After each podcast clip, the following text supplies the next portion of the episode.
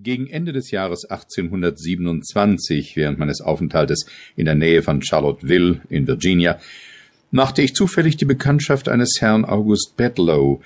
Dieser junge Mann war in jeder Hinsicht ein höchst seltsamer Mensch und erweckte in mir ein tiefes Interesse, eine unbeschreibliche Neugier.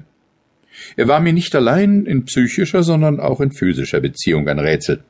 Über seine Abstammung konnte ich keine befriedigende Auskunft erhalten, Woher er kam, konnte ich nie mit Sicherheit feststellen.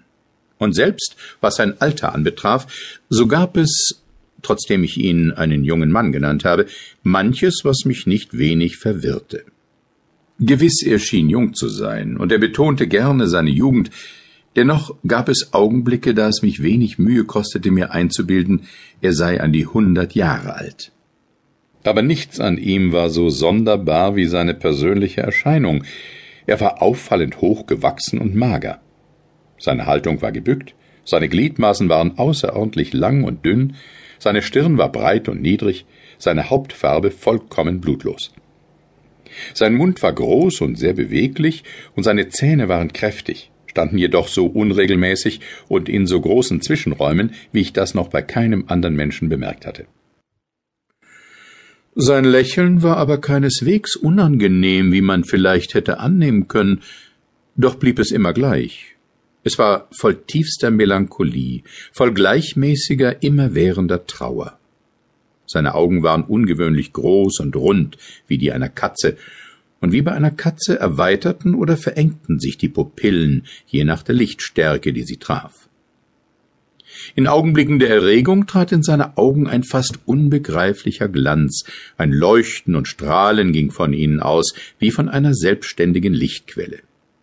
Sie warfen nicht einen empfangenen Glanz zurück, sondern erstrahlten in eigenem lebendigem Feuer, wie das Licht einer Kerze oder die Glut der Sonne. Gewöhnlich aber schienen seine Augen erloschen, verschleiert und trüb. Man konnte sich einbilden, es seien die Augen eines schon lange in der Erde ruhenden Toten.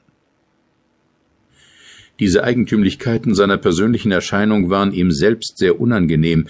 Er liebte es, sie zu erklären, zu entschuldigen, was mich zunächst recht peinlich berührte. Bald aber gewöhnte ich mich daran, und mein Unbehagen schwand.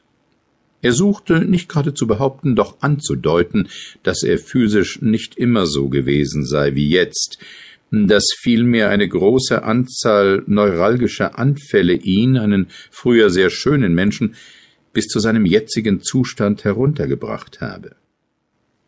Seit vielen Jahren schon wurde er von einem Arzt namens Templeton, einem alten Herrn von vielleicht siebzig Jahren begleitet.